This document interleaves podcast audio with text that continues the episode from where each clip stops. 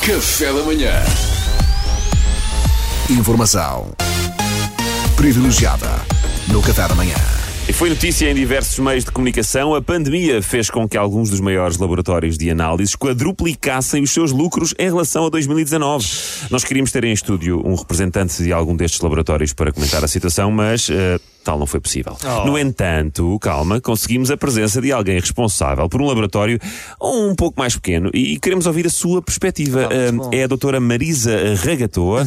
Ela é diretora do Laboratório Pipetas Felizes SA ah, de Olival Basto. Ah, muito bom dia e obrigado por ter vindo, doutora. Ah, Pedro, ah, muito obrigado pelo convite. Ora, é essa, é um prazer. Ah, que giro, você não estou certo do que. Você é prognata. Nota-se sim, até na sim. voz. Não leva a mal eu dizer isto, para não? Ora, é essa, claro que não. é assim, é assim, Eu, eu- eu tenho assim, o- pronto, o queixo um bocadinho saído para a frente, ah, mas não me incomoda, sinceramente. Ah, antes da pandemia tinha só que ter o cuidado de não olhar para o lado subitamente, ou podia vazar uma vista a alguém. Ah, mas agora com os lugares de intervalo também não tenho tido problemas, não é? Ah, Ah, eu tenho só, pronto, ah, outra limitação que é ah, não poder viver em países tropicais. Ah, Não pode viver em, em países tropicais por ser prognata? Como assim? Porque chove muito e, e faz depósito. Eh, depois começa a criar bichos. O, o, por exemplo, o mosquito da dengue eh, reproduz muito em águas paradas, eh, seja em vasos, bases, etc. ou queixos de uh, prognatas, como o meu. Maneira, e depois começa a criar muito. E a larva do mosquito aquilo é muito perigoso, é muito perigoso. Maneiras que países tropicais para mim estão fora de questão. Faz, faz todo o sentido. Faz todo- Doutora Marisa Eu fico pelo. Mediterrâneo, também não tenho problemas. Desculpe, doutora, doutora Marisa Ragatoa. Marisa Ragatoa, que giro. Ah, enquanto diretora do laboratório Pipetas Felizes SA, o maior laboratório de análise de Olival Bastos e um dos maiores da Póvoa de Santo Adrião, ah, como é que analisa este contraciclo? Como é que analisa este contraciclo económico que os laboratórios estão a viver na pandemia? Depois volto. Analiso com... Isto é uma cansativo para o queixo. Analiso com, Com serenidade. Assim, analiso com, com serenidade, porque assim, nós somos, apesar de tudo, uma estrutura pequena, ah, mas somos uma estrutura muito organizada.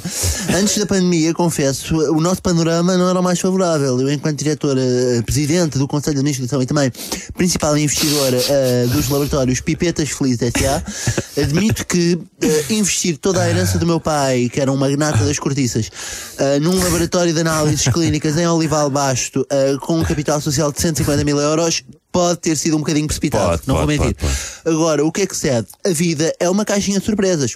Apareceu esta pandemia, foi ótimo, de repente a procura por serviços de análise foi tal que até nós tivemos procura. Isso quer dizer que, que antes da pandemia o vosso laboratório não tinha uma penetração assim tão forte no mercado? Efetivamente não tínhamos não, Uhum. de tal forma que nos últimos oito meses antes da pandemia começar já estávamos a, a- a redirecionar a nossa estrutura para a produção de bom mármore. Ah, Porque assim, se as pessoas não queriam fazer análise, eu pensei, ora bem, o que é que temos aqui? Temos centrifugadoras, ah, temos recipientes e acima de tudo temos vontade. temos vontade, portanto, bora fazer bom mármore. Bora!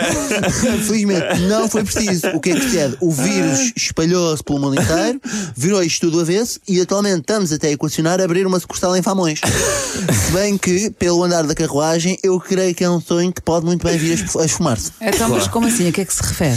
Ora bem, refiro-me naturalmente ao facto de terem de- decidido desatar a vacinar toda a gente assim Sim. à maluca, uma precipitação gigante, se quer que lhe diga, porque assim, nós sabemos tão pouco sobre este vírus e sobre esta vacina, porque é que não deixamos, sei lá, tudo como está durante mais uns 7 ou 8 anos, assim, para nós mamar, analisarmos melhor vírus. E assim, acho que vacinar as pessoas e imunizá-las parece-me muito.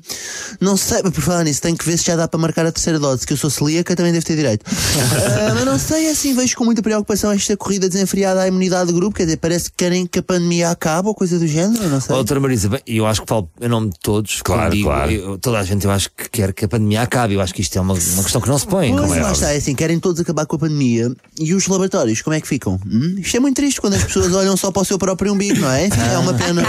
Bom, é, enfim, olha, é uma pena também que, que estejamos a ficar sem tempo. Foi o testemunho da doutora Marisa Ragatoa, dos Laboratórios de Análises Clínicas Pipetas Felizes S.A. de Olival Basto. Muito obrigado, doutora. Ora, essa, obrigada, sou eu, por amor de Deus. Olha, vamos lá ver se isto dura até ao Natal, nem que seja. Olha, e tenha cuidado que hoje está a chover. Ah, Doutora- raios, já vou criar aqui depósito. Informação privilegiada no Café da Manhã. Ai, que privilégio realmente ouvir estas, estes convidados excepcionais aqui no Café da Manhã. meu sonho era ter um saguão no pescoço. Café da manhã.